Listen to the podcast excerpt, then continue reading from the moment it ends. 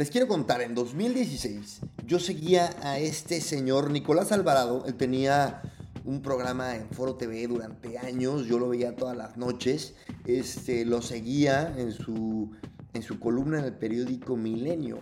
Y bueno, Nicolás Alvarado una persona que estaba pues, en todos lados. De repente escribe un artículo sobre la reciente muerte de Juan Gabriel y pasó algo totalmente inesperado, creo yo, para un escritor, productor de teatro, intelectual, que lleva años en el, en el ojo público y fue que su artículo fue totalmente polémico.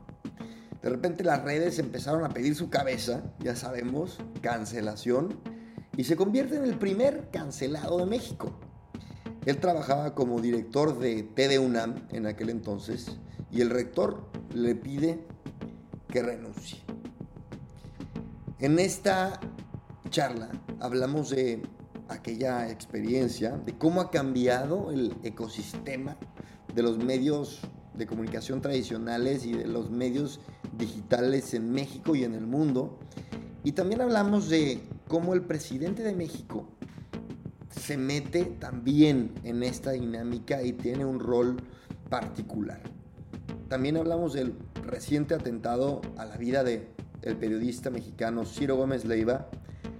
Y bueno, charlamos con los insights maravillosos que nos da Nicolás sobre estos y otros temas. Yo estoy feliz de tener a Nicolás. Soy admirador de él desde hace mucho tiempo.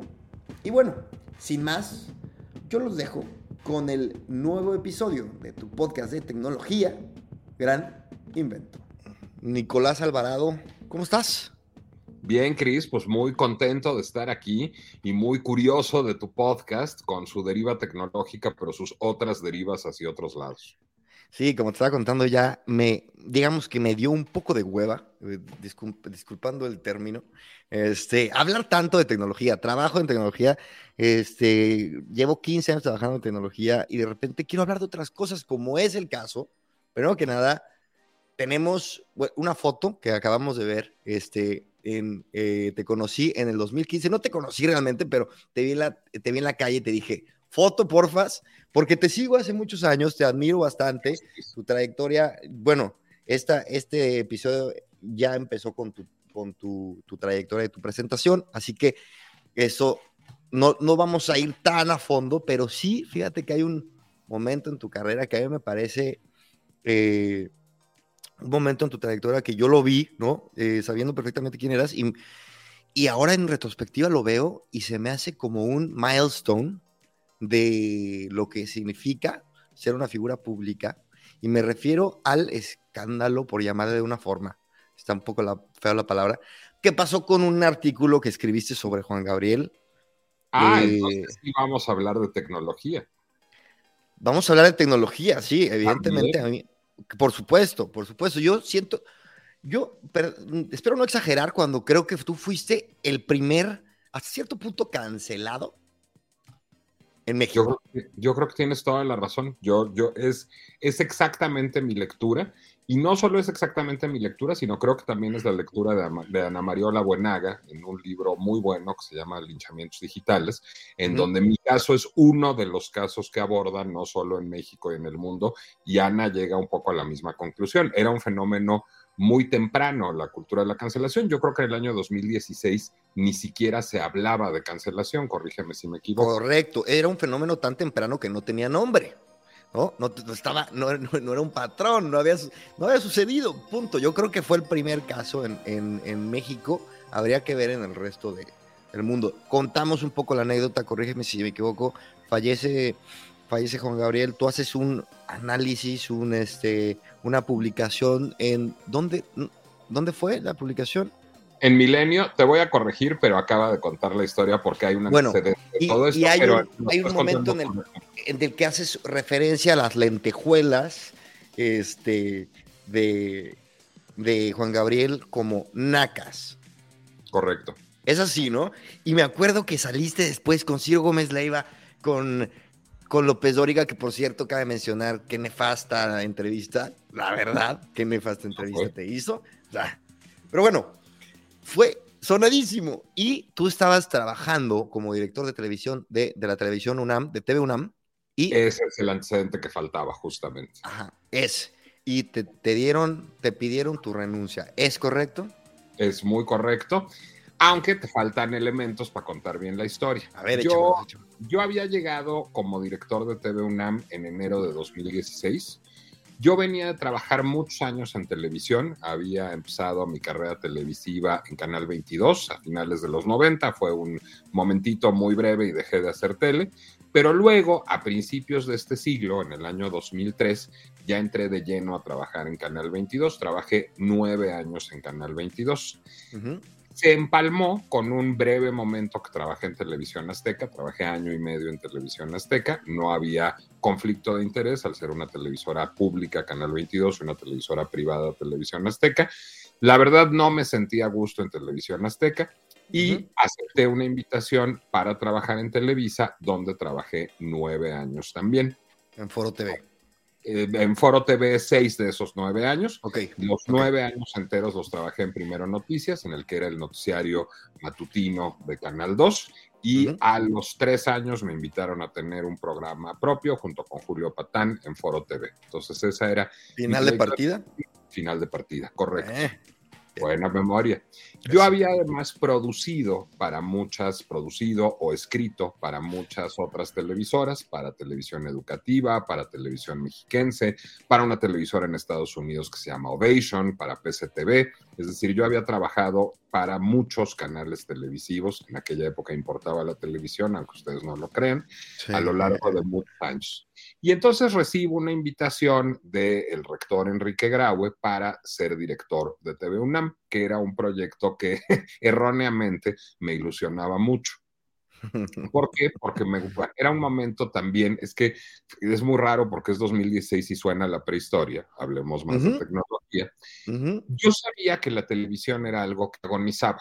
Es decir, cuando a mí me invitan a dirigir TV UNAM, yo entiendo que el momento de la televisión está pasando porque el contenido se está empezando a consumir en plataformas digitales. Pero además me doy cuenta de que al buscar como público prioritario la televisora de una universidad dirigirse a los jóvenes, pues a los que están estudiando en una universidad, debe entrar a las plataformas. Entonces, lo que yo decido generar como director de TV UNAM es un ecosistema digital que estrene al mismo tiempo todos sus productos, tanto en la televisión que es una televisora, como en línea, a través de una plataforma conectada a un canal de YouTube, y que genere snackable content, que genere contenido de corta duración en un Facebook, un Twitter, un Instagram, no un TikTok, porque no había TikTok todavía. Porque no existía, es correcto. Y cuando yo llego no existe nada de esto. Es decir, había como, como pasaba en aquellas épocas, había como tres Facebooks distintos con nombres distintos que tenían cada uno como 300 seguidores y no había Instagram y había un Twitter que tenía como mil seguidores y había un canal de YouTube en donde había unos programas viejos y ya. La televisora producía además en aquella época cuatro horas de contenido a la semana. Hey, it's Ryan Reynolds, and I'm here with Keith, co star of my upcoming film, If, only in theaters, May 17th. Do you want to tell people the big news? All right, I'll do it. Sign up now and you'll get unlimited for $15 a month and six months of Paramount Plus Essential Plan on us. Mintmobile.com slash switch. Upfront payment of $45 equivalent to $15 per month. Unlimited over 40 gigabytes per month. Face lower speeds. Videos at 480p. Active Mint customers by 531.24 get six months of Paramount Plus Essential Plan. Auto renews after six months. Offer ends May 31st, 2024. Separate Paramount Plus registration required. Terms and conditions apply if rated PG. Muy, muy nada. Nada. Nada. Entonces, lo que yo hago es generar 16 horas de producción de contenido a la semana, cambiar eh, el modelo del contenido, porque lo que se hacía era sobre todo programas de panel. A mí los programas de panel me dan un poco de flojera verlos en una pantalla, sino busco ir hacia un lenguaje mucho más documental, con recurso frecuente a la animación, y busco que lo que haga la televisora, que era lo que me parecía que tenía que hacer, era ver al mundo desde la universidad, no la universidad verse el ombligo, que era un poco lo que hacía la televisión. Muy cierto. Años ahí. Entonces, bueno, yo instrumento ese proyecto y ese proyecto levanta mucha ámpula por varias razones. Primero, porque TV UNAM era un lugar muy desaseado administrativamente. Yo busco poner orden administrativo y eso enoja a mucha gente al interior de la universidad. Y segundo, porque yo no formaba parte de ninguno de los grupos políticos que controlan la UNAM, que hay cuando menos un par. Y el rector no había hecho un procesamiento político adecuado de mi nombramiento. Entonces yo empiezo a ser atacado desde el momento mismo en que llego a la UNAM. Desde la grilla. ¿eh? Ah, la grilla. Totalmente. Pero la grilla digital, hablemos de tecnología. Mm, es decir, desde que yo llego, empieza a haber muchos eh, comentarios adversos a mi llegada en redes, particularmente en Twitter, que es la red que sirve para eso, y en medios de comunicación, y empieza a haber una ostensible campaña orquestada en mi contra en ciertos medios que eran muy afines a otras administraciones de esa televisora. En el camino pues, yo empiezo a tratar de limpiar administrativamente y entre más limpio administrativamente, pues más se enojan los que son objeto de esa limpieza administrativa. Entonces yo me echo siete meses y medio trabajando en TV UNAM, que son siete meses y medio de los más desagradables en mi vida, porque era tratar de hacer un proyecto completamente nuevo mientras lidiaba yo con gente que estaba en pinche Televiso, claro, viene Televisa a apoderarse de TV UNAM porque él es un agente de la mafia del poder, patatí, patata. Entonces, yo me la paso muy mal durante los siete meses y medio, pero logro lanzar mi proyecto. Porque lo que me dice es, apúrate. O sea, la única manera de parar esto, pues es que lances un proyecto y lances un Que demuestres. Y yo demuestro. Es decir, yo lanzo la, nueva plataforma de TV UNAM, no solo una programación, sino una plataforma digital, el primero de agosto de 2016. Y ahí vamos, va todo bien, pero pues evidentemente estaba yo siendo celado por enemigos políticos. Entonces, en efecto, yo en el camino pues, era columnista de Milenio, llevaba muchísimos años siendo columnista de Milenio y publico mi columna sobre pues, el tema que toca, yo era un columnista de cultura, que es la muerte de Juan Gabriel. Bueno, Juan Gabriel, músico que a mí nunca me entusiasmó. Yo no era fan de Juan Gabriel. Ya somos dos, caray. Ya somos dos, mire. Yo por aquella época había leído un libro que los Aunque parezca, perdón, aunque parezca pecado, ¿eh? meterse con Juan Gabriel, no manches, todo el mundo parado de chichis. Yo creo que fue además, eso sí lo reconozco, una mala oportunidad. Hablar mal de los muertos frescos no es del mejor gusto, eso lo puedo reconocer. Pero eso era realmente lo de menos. Yo, yo había leído por entonces un libro que se llama La Distinción, un libro de Pierre Bourdieu, que habla de cómo se construye el gusto y de por qué nos gustan las cosas que nos gustan. Y lo, lo, que postula Bourdieu ahí, que era además de un filósofo, un sociólogo, es que muchas veces cuando decimos esto me gusta o esto no me gusta, lo que estamos buscando es distinguirnos de otro segmento de la población. Es decir, esto no me gusta porque que no me guste me coloca en un, en un rango social más elevado que la gente a la que sí le gusta es un proceso inconsciente que detalla Bourdieu, ah. en donde asociamos ciertos productos culturales con ciertos segmentos de la población de los que queremos distinguirnos. Y entonces yo veo mi relación con Juan Gabriel y lo que digo es, mira, a mí me está pasando lo mismo, es decir, hay un reflejo clasista inconsciente en mí que hace mm. que no me guste Juan Gabriel. Y entonces, porque además yo, que soy alguien que no solo le gusta mucho la cultura gay, si no sabe mucho de cultura gay, digo, ¿por qué si Juan Gabriel es un icono de la cultura gay no me gusta? Y entonces ahí es en donde llego a la frase, no me molestan sus lentejuelas por jotas, sino por nacas. Es decir, hay un clasismo inconsciente en mí que hace que yo me esté perdiendo de una expresión cultural que es tan importante que logra concitar el entusiasmo que está concitando en este momento. Date cuenta qué fuerte que, que ahora que lo dices, eh, incluso, ah, yo creo que ahora más que antes, dices, güey, claro, claro que te cayó el pedo, claro que te cayó el problema y, la, gente. Ahorita es algo que puedes identificar como, ah, esto va a hacer a la gente enojarse. Antes no era, antes no era predecible, ¿sabes? No era intuitivo decir, uy, a ver si no se, se me arma. Y también yo creo que el, el que sea tan nuevo te quitaba herramientas para poder reaccionar, quizás de una forma, no sé, eficiente, adecuada no sería la palabra, pero, pero sí, de una forma que, que no, pues, no sé, que, que, que no se te fueran a la yugular. O sea, es que saliste en todos lados, caray. Pero te voy a decir ahí también que es importante y eso también es hablemos de tecnología. Yo, yo publico el texto, pues, ¿cuántas personas habrán leído mi columna en Milenio habitualmente? Vamos a ser muy optimistas. 20 mil personas, 30 mil personas. ¿Cómo genera eso 2 millones de tweets? Bueno, pues eso genera 2 millones de tweets cuando hay una estrategia orquestada muy rápidamente dos comunicadoras de estilo de vida, dos comunicadoras que no eran, pues digamos, habituales de mi columna, que no eran personas con las que yo tuviera, pues digamos, como un posicionamiento afín, tuitean sobre esto.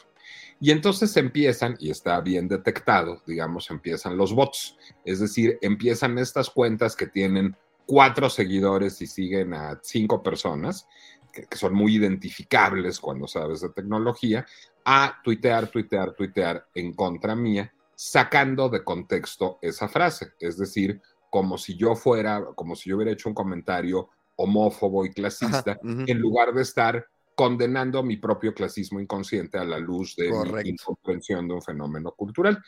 Eso genera una, un aluvión de dos millones de tweets.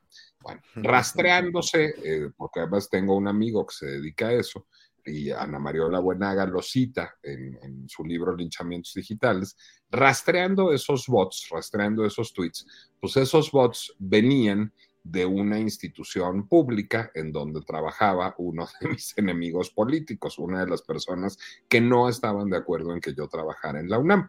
Entonces, ¿cuál es mi lectura del asunto que Ana comparte? Mi lectura es, yo era muy incómodo para un sector de la UNAM ¿Pero no vas a decir nombres del no, enemigo político? No, para sí. Es que yo me quiero meter en problemas. no, ya te metiste. después de seis años de problemas. Además, no es uno, es más de uno. Pero okay. yo era muy incómodo para ciertos sectores de la UNAM. Eh, lo que estaban buscando era cómo tirarme políticamente. Supieron, y se los reconozco, leer muy bien el momento histórico. O sea, supieron que ese artículo iba a enojar, porque a mí no había manera de tirarme políticamente por mala administración o por mal desempeño profesional, porque, pues la verdad, tengo este, el mal gusto de ser una persona proba. Es decir, nunca he tomado un peso que no sea mío y me gusta cuando, mucho trabajar. Cuando digas palabras que, que, no entiendo, te voy, a, te voy a preguntar, ¿qué es proba? honrado. Alguien que es okay, probo es okay. alguien que es honrado.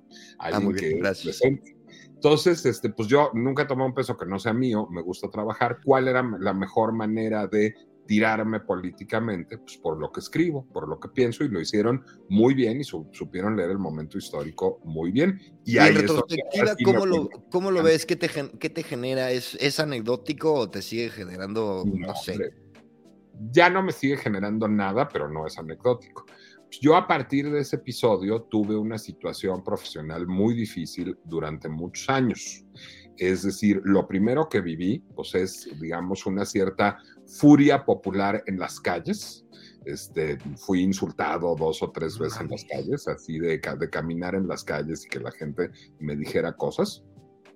Y tuve una situación profesional muy adversa durante unos tres o cuatro años, en donde pues me costaba mucho trabajo conseguir trabajo, me costaba mucho trabajo, digo, por supuesto, no volví a tener un espacio en medios de comunicación durante cuatro años, esto se junta además con una crisis propia de los medios de comunicación, es decir, uh -huh. estaban en plena revolución digital, entonces el modelo de negocio estaba cambiando de manera muy importante y yo diría que mi prestigio, mi legitimidad se vieron muy afectados a partir de los dos millones de comentarios sobre un texto que leyeron muy pocas de las personas que comentaron.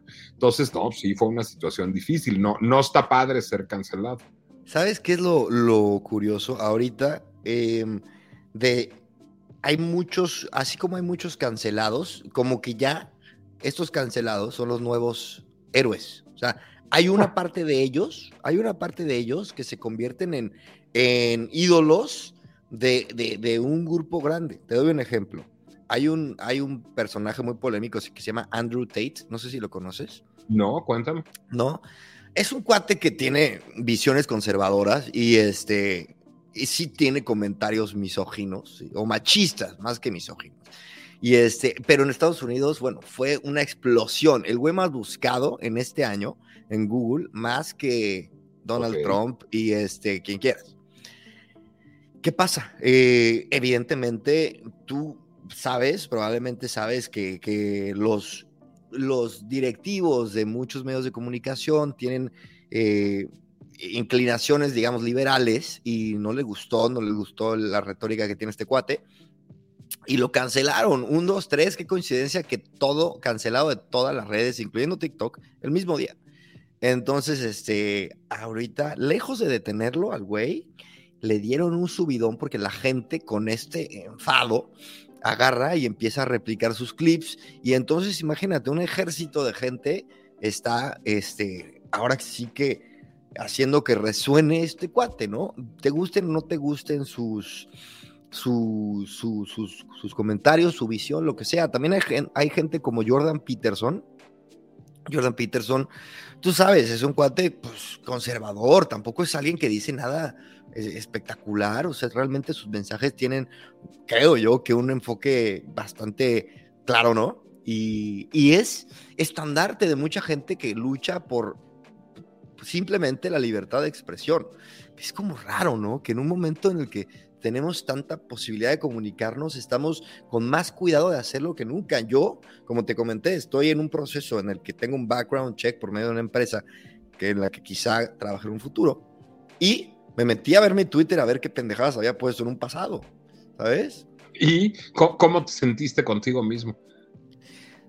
La verdad, bien. O sea, no, no, me arrepiento de las cosas que digo porque siempre he sido un güey que dice pendejadas y, soy, y, mi humor es este eh, negro, irreverente. Y la verdad, pues lo, me sentí mal porque, pues, porque me doy cuenta que soy parte de un sistema en el cual si dices algo que está mal visto, te puedes tener consecuencias.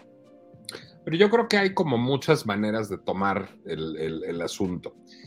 Yo creo que Twitter es un feo lugar. Creo que Twitter era un feo lugar antes de que Elon Musk existiera como dueño de Twitter. Creo que eso es lo primero. Y tú lo sabes mejor que yo. Las plataformas tienen distintos diseños que privilegian o, digamos, hacen más discretas ciertas cosas. Es decir, en Instagram pasan muy pocas cosas violentas. ¿Por qué? Porque en Instagram tú ves principalmente la foto, el texto está en gran medida oculto, no puedes ver los comentarios, más, más que si le picas para ver los comentarios. Es difícil compartir, no hay un equivalente del retweet en Instagram. Entonces Instagram es un lugar más o menos pacífico. En Instagram, si quieres, pasan otras cosas horribles, todos estamos mintiendo, todos estamos vendiendo una realidad muy glamorosa que es ajena, estamos poniéndole a las nuevas generaciones modelos estéticos que las van a traumar, seguramente todo eso es cierto, pero no es un lugar violento. Twitter es un lugar muy violento. Twitter es un lugar que privilegia los comentarios, en donde lo primero que ves son los comentarios en donde arrobas a la gente, en donde puedes retuitear las cosas y todo ese diseño de interfase hace que sea, pues digamos, un lugar para la polémica. Privilegia incluso la, perdón, privilegia las posturas extremistas, porque, porque son los que reciben reacciones, evidentemente, y al recibir reacciones el algoritmo los privilegia. Es muy correcto. Es decir, pues, ¿qué es lo que quiere el, dueño de Twitter? Llámese Jack Dorsey, Elon Musk o quien sea dueño pasado mañana. Pues quiere clics. Lo que quiere es que haya más actividad, porque eso mejora sus cifras y eso le permite vender publicidad y eso le permite vender data. Entonces, a partir de eso, por supuesto, Twitter privilegia las posturas extremas y eso hace que sea un lugar pues muy violento, muy complicado, en donde además pues la gente no sabe discutir. Fíjate que hace poco un amigo, Luis Reséndiz, que es crítico de cine, escribía en la revista Letras Libres un texto que me pareció brillante, aun si no estoy totalmente de acuerdo con él, sobre la cultura de la cancelación. Y lo que decía Luis es que los que hablamos de cultura de la cancelación en realidad lo que queremos es que no haya debate, que no hay cultura de la cancelación, sino que simplemente lo que hay es gente que está discutiendo en redes sociales. Tiene un punto, eh, Luis, a pesar de que a mí la cultura de la cancelación me parece que existe y me parece muy perniciosa, pero es cierto, la gente tiene que ser libre de poder discutir un artículo, una entrevista, una película, un podcast, lo que quiera en redes sociales. El problema es cómo discutimos. Porque una cosa es discutir, lo que está muy bien, discutir a partir de ideas, de argumentos. Otra cosa es insultar, que está menos padre, y otra cosa es amenazar, que es terrible. por supuesto, a mí me tocó que hubiera tweets en, ese batch de dos millones que daban mi dirección personal, que no sé dónde la había y que decían que me iban a venir a matar. Pues eso no está padre por un texto que la gente diga que, quiera, que quiere matar a Meghan Markle, pues no está padre este, porque se haya casado con un príncipe. Es decir, lo que es muy grave es cómo discutimos, no que discutamos. Discutir está muy bien, pero que eso derive en una andanada de violencia, pues es lo que es eminentemente preocupante y eso es lo que está muy mal de la, de la cultura de la cancelación. déjame, em, ahora vi que estuviste en el Mundial, ¿vale? Eh, parece un salto muy lejos, pero no, eh, estuviste en el Mundial con Latinos, ¿es correcto? Correcto. Latinos me parece un, lugar en el que se resguarda esa libertad de expresión, al menos, evidentemente, de gente que, empezando por Loret de Mola, un güey que ha sido atacado eh, por, por, su trabajo, este, y que ha encontrado en Latinos un, un espacio. Otro, eh, unos comediantes, Adrián Marcelo y, La Mole, que también son güeyes que son polémicos por lo que dicen y cómo lo dicen. Y ahora tú te toca colaborar en este medio. Las dos, las dos, la pregunta básicamente es, a donde quiero llevar la conversación, ¿es Latinus un refugio para la gente que puede ser o que puede ser amenazada de ser cancelada? ¿Lo habías visto así? No, yo creo que Latino es un refugio para el pensamiento complejo y eso es lo que me hace estar ahí y estar contento ahí. Es que, a ver, yo creo que nos faltó un ingrediente que es un ingrediente importante, pero es un ingrediente que está relacionado con lo que hemos hablado.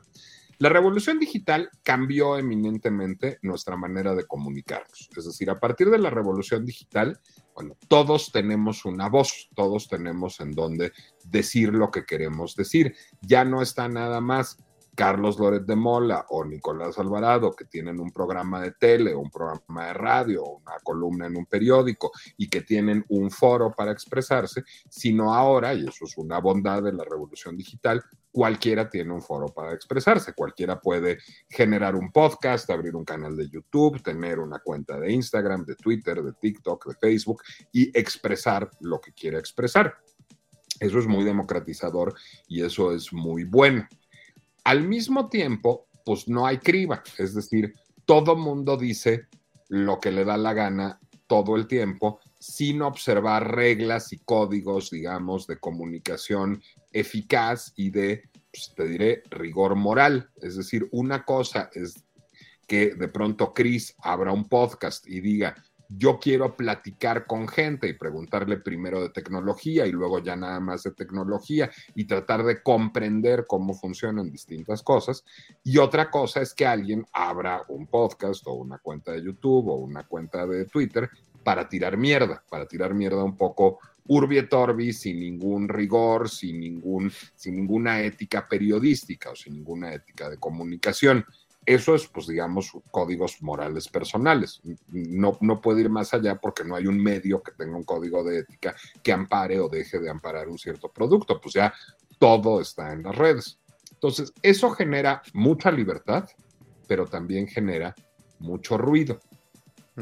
Y ese ruido es en gran medida parte de lo que generó la llegada de Andrés Manuel López Obrador al poder fue, digamos, la tormenta perfecta y este, el encuentro, digamos, eh, sociológico perfecto, para el cual a mí me sirvió mucho leer, y te lo recomiendo mucho si no lo has leído, un libro de Alessandro Barico, un filósofo italiano, que se llama The Game. No sé si has leído este libro. No lo he leído, lo he escuchado. ¿Sabes qué? Llevo tanto sin leer que ni me pregunto si he leído. Este, cuéntame, cuéntame. A ver, lo que postula The Game es, no es que la revolución digital transformó al mundo, es que el mundo se estaba transformando y por eso advino la revolución digital. ¿Por qué? Porque había una élite que controlaba todo y que, pues digamos, tomaba decisiones impopulares, técnicas, y que a veces resultaba rapaz, que a veces veía solo para su santo. Y había mucha gente que estaba muy descontenta con eso. Y lo que quería era, pues digamos, una sociedad en donde esa élite no esa élite integrada por los políticos, los intelectuales, los periodistas, los medios de comunicación no fuera la única que tomara decisiones, sino se escucharan todas las voces. Pero cuando se escuchan todas las voces se vuelve cacofónico, se vuelve un desmadre, todo el mundo está hablando al mismo tiempo, no hay reglas del juego. Entonces, ahí lo que sucede es que la ira, el enojo, se expresa de una manera pues absolutamente desordenada y caótica, y eso genera una oportunidad de oro para que un populista, caso López Obrador, pero el caso que quieras, Donald Trump en Estados Unidos, Nicolás Maduro en Venezuela, Vladimir Putin en Rusia, llegue y diga...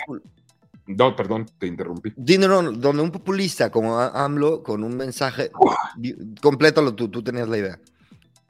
No, llega un populista y entonces Perdón.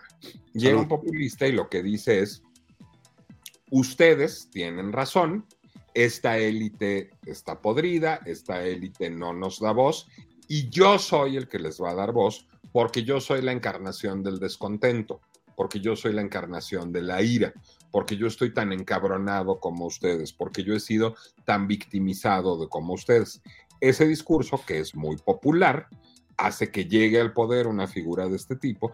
Y entonces a partir de llegar al poder, lo que dice el populista es, como yo soy la encarnación del pueblo, pues ahora todo viene para acá.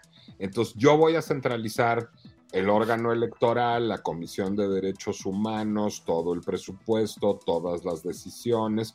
¿Por qué? Porque yo soy la encarnación del pueblo. Entonces, a ver, objétenme que no, si ustedes votaron por mí. Y eso nos tiene, digamos, en el problema en el que nos tiene. Entonces, ¿qué sucede hoy? Sucede que muchos comunicadores en el país son muy hostilizados porque tiene, o somos muy hostilizados porque tenemos una opinión adversa al presidente, una opinión crítica y compleja, porque creemos que debe existir división de poderes, porque creemos que debe existir eh, rendición de cuentas, porque creemos que la corrupción se resuelve con soluciones técnicas que pasan por la legislación, pero también por la creación de instituciones, pero también por la digitalización de procesos, no solo por discursos bonitos, porque no nos gusta que un cabrón hable dos horas insultando a quien le cae mal todas las mañanas.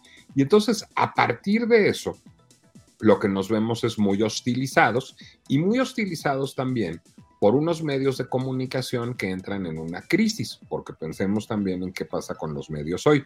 Como la gente no está consumiendo contenidos prioritariamente en la tele o en la radio o en los periódicos, pues esos medios cada vez tienen menos anunciantes. Entonces, esos medios necesitan los presupuestos públicos, necesitan que el gobierno se anuncie en ellos. ¿Cómo logras que el gobierno se anuncie en tu medio? Pues no enojando al gobierno. Entonces lo que haces es eliminar a las voces que son incómodas al gobierno y quedarte solo con las voces que son cómodas al gobierno. Pues así salió Loret de Televisa. Loret le era incómodo al gobierno y el gobierno pidió su cabeza. ¿Y por qué?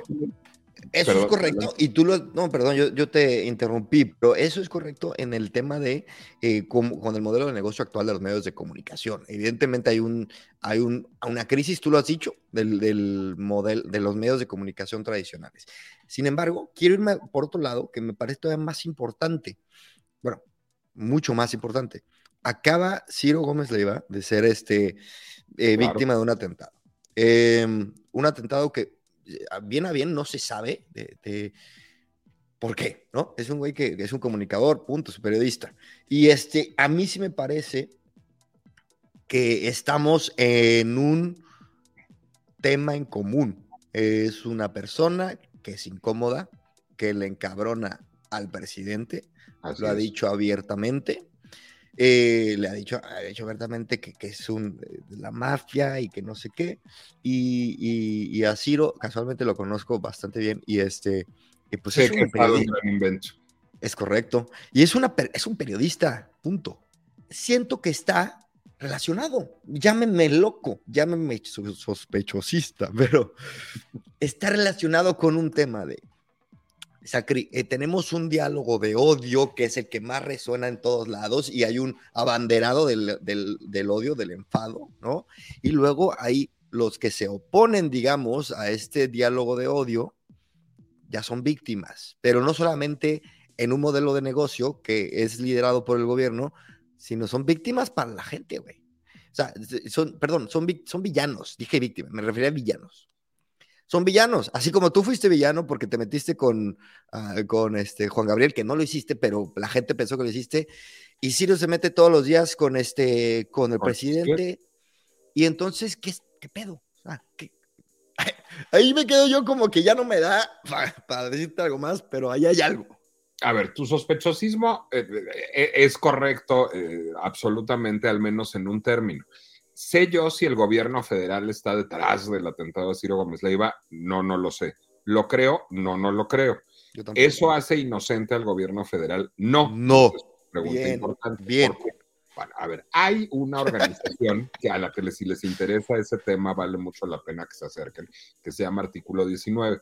Artículo 19 es una organización internacional que se dedica a defender los derechos de los periodistas y los comunicadores y la libertad de expresión y que genera muchos estudios este, en ese sentido.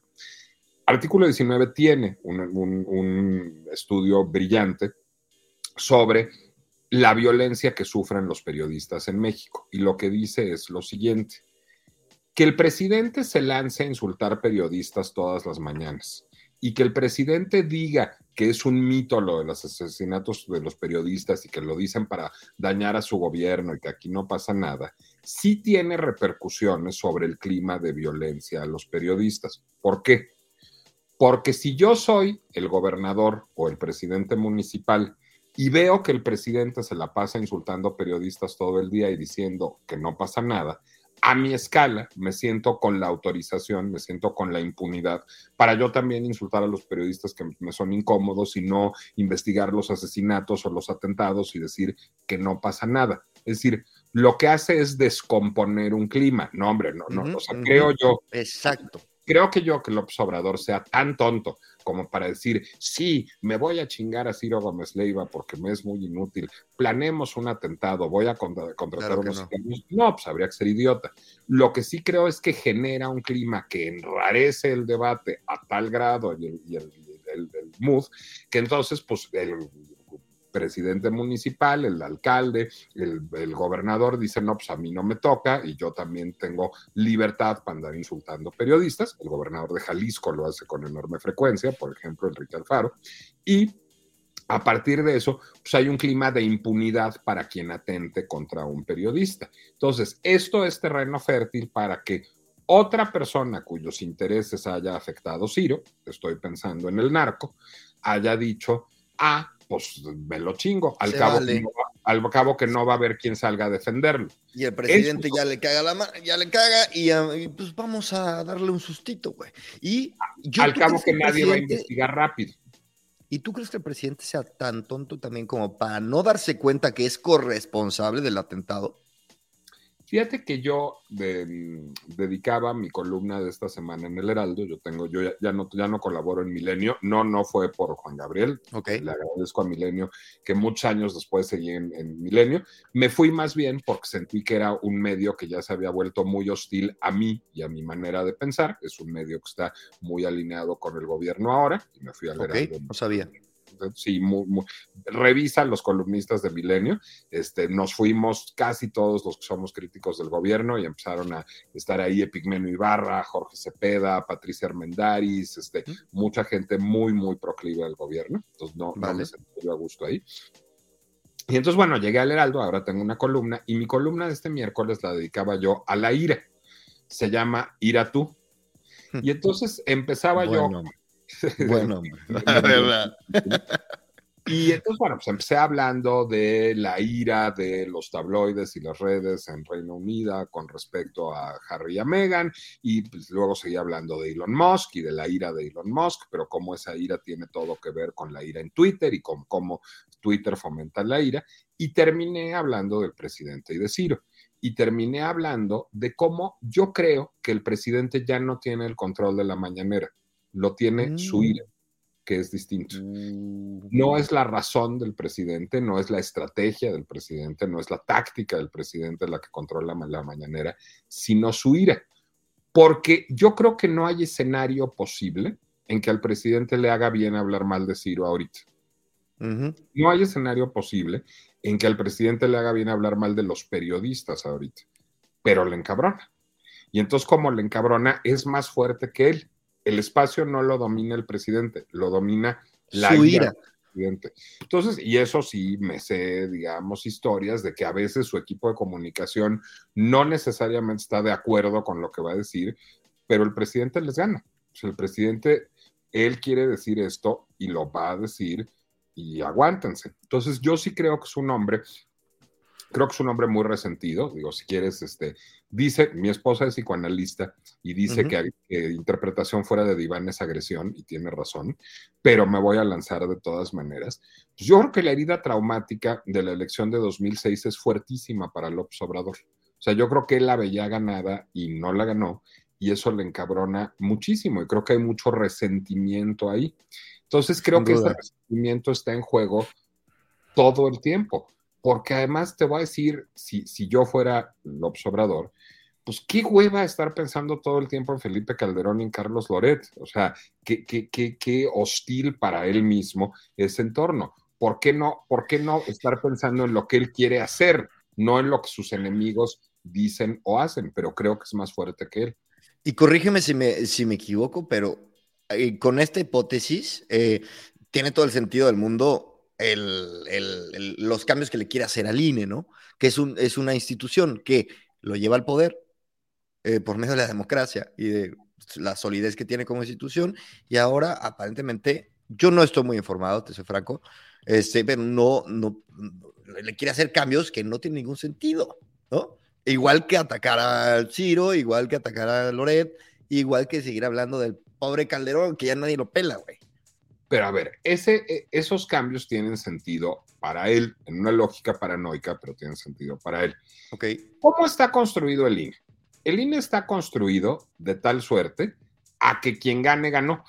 es decir, ¿por qué? Porque somos los ciudadanos los que contamos los votos y porque es una estructura ciudadana, porque hay toda una serie de mecanismos para elegir a los consejeros, a los funcionarios y para ensacular a los ciudadanos y para ver en dónde son las casillas y quién cuenta los votos y por qué hay representantes en los partidos y porque la organización de cada elección es local que garantizan que pues tu voto es tu voto, es decir, y hay instancias de impugnación, este, hay un tribunal electoral, pero hay instancias internas de impugnación en el INE, etcétera.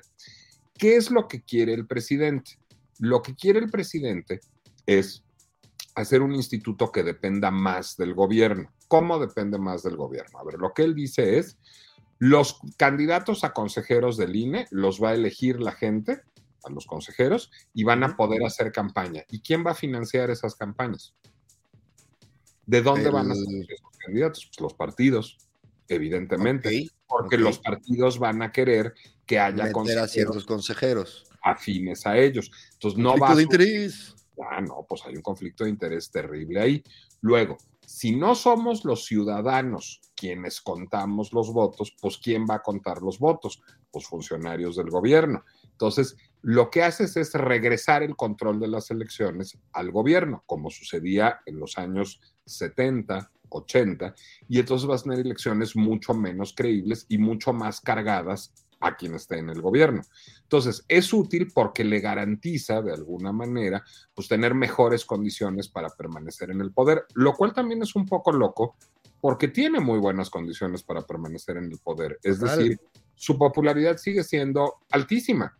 Entonces, lo, Lo que que, ves me da a pensar que sigue, que sigue esta intención, eh, está, está impulsada, como dijiste tú, por la ira y el suceso traumático que vivió. Y por cómo garantizo que esto no me vuelva a pasar nunca. Es decir, yo tengo que tener todo el control de todas las canicas para entonces que esto nunca me vuelva a pasar. Eso es profundamente antidemocrático, por otra parte, porque la democracia se trata de ganas y pierdes y hay una alternancia y eso va corrigiendo, digamos, el gobierno. No hay una visión que se cargue demasiado a un lado o a un otro, sino la misma gente va ajustando el, mm, ahora nos cobran demasiado, demasiados impuestos, vámonos más a la derecha, ah, pero ahora no hay política social, vámonos más a la izquierda, ah, pero a este gobierno le va a dar más a la educación, me voy, o sea, eh, eh, la alternancia ofrece eso, la posibilidad de corregir. Total, y lo, preocupante, sigo en la línea del mensaje y de las redes sociales, porque lo preocupante es que la complejidad de el argumento que me acabas de dar, que la verdad no es para cualquiera, yo no, yo no lo sabía, no lo entendía, además no lo entiendo seguramente, y las implicaciones, ni qué, qué rol tiene el partido, no sé, eso eh, en redes, en Twitter, es imposible debatir, argumentar y de que tome cierta relevancia la complejidad de tal, pues no va, no, no vende. Lo único que vende es chingue su madre el INE. O este güey quiere matar el INE, defiéndala. O sea, si, si, ya te pasaste de 10 sílabas, carnal, olvida. A ver, yo creo que eso hace, y no creas que es cebollazo, o, si quieres es cebollazo compartido, porque también es autocebollazo, que el podcast mí me parezca cada vez una forma más noble de comunicación. Por supuesto. Twitter es un lugar para darse hasta con el molcajete. O sea, en Twitter la gente a lo que va es a luchar en lodo. Nadie va a argumentar, nadie va a discutir en Twitter. Twitter son luchas en lodo. Instagram es lo que sustituye las viejas revistas de estilo de vida. O sea, Instagram es lo que vemos hoy en lugar de estar viendo Vogue o GQ. Ahí vemos gente guapa, platos ricos, edificios bonitos, este, cómo vestirte, cómo maquillarte y está, me encanta Instagram, pero no sirve para tener discusiones públicas. Es como leer Vogue o GQ. Facebook, pues es para las tías, digo, ya en buena onda, ¿quién es en Facebook? Facebook te recuerdan los cumpleaños y las tías discuten en Facebook. No hay nadie que esté preocupado por la agenda pública. Y pues mis tías se saludan luego. ¿Cómo ha cambiado el mundo, caray? Chingada, antes Facebook estaba chido. En fin. En años. No, pues está chido para las tías, o sea, pues está padre que estén en contacto con la Para mí, para mí estaba chido Facebook, me la vivía en Facebook, en fin. y ya no. No, pues no. Sí me meto pues a ver los recuerdos de Facebook, ¿eh? Eso sí lo hago casi diario porque me hace mucha ilusión ver, ver mis pedas del, del 2004. Pero bueno. Bueno, pero entonces de pronto tienes el podcast, que sí es un espacio para la discusión compleja en un formato que es popular, porque, a ver, reconozcámoslo, a mí la cosa que más me gusta es leer, pero soy una minoría. A la gente le da hueva leer. Pero a la gente no le da hueva oír. De hecho, los audiolibros se han vuelto un gran producto para la industria editorial a partir de que a la gente le entusiasma oír audiolibros.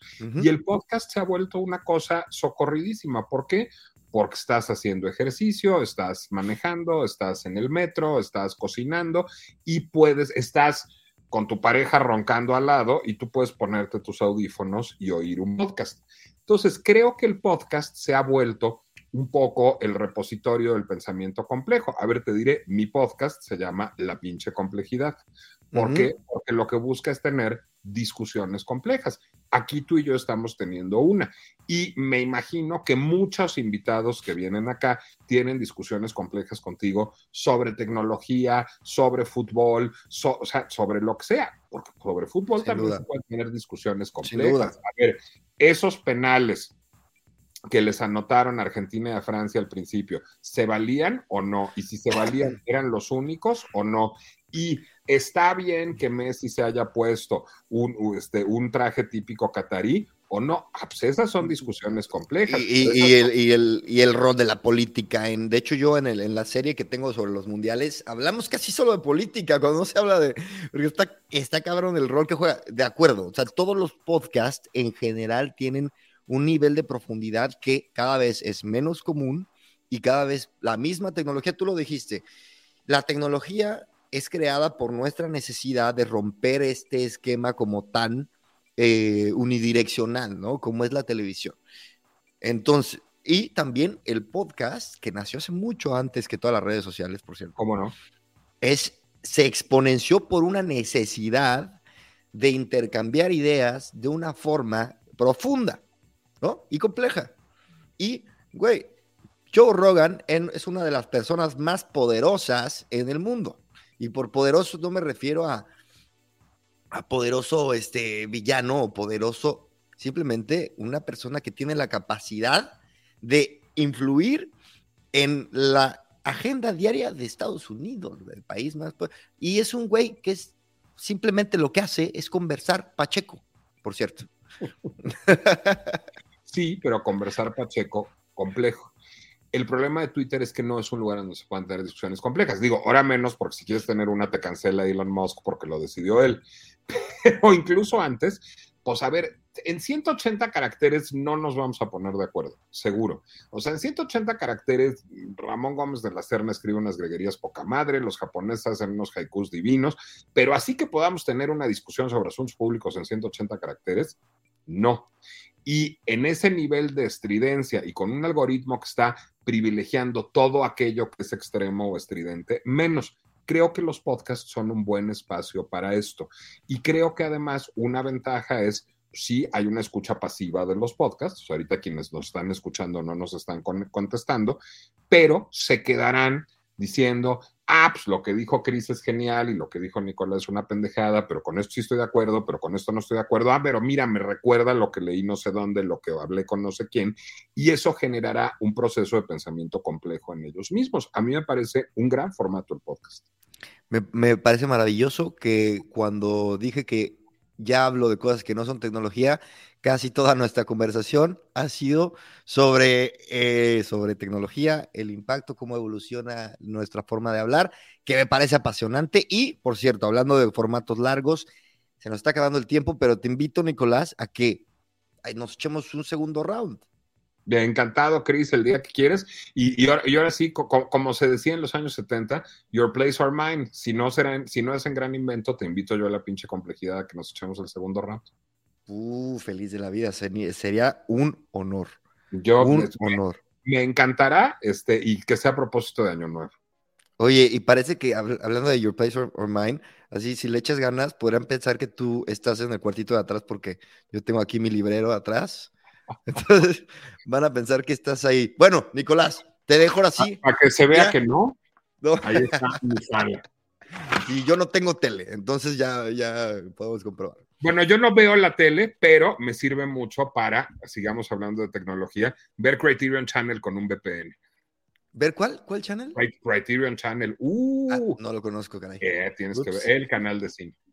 Eso. Bueno, nos despedimos. Muchas gracias a, Nicolás Alvarado, señor. Muchas gracias a todos y nos vemos, nos escuchamos aquí en el próximo episodio de este, tu podcast de tecnología. Gran invento. Chao. Mom deserves the best, and there's no better place to shop for Mother's Day than Whole Foods Market. They're your destination for unbeatable savings, from premium gifts to show-stopping flowers and irresistible desserts. Start by saving 33% with Prime on all body care and candles. Then get a 15-stem bunch of tulips for just $9.99 each with Prime. Round out Mom's menu with festive rosé, irresistible berry chantilly cake, and more special treats. Come celebrate Mother's Day at Whole Foods Market.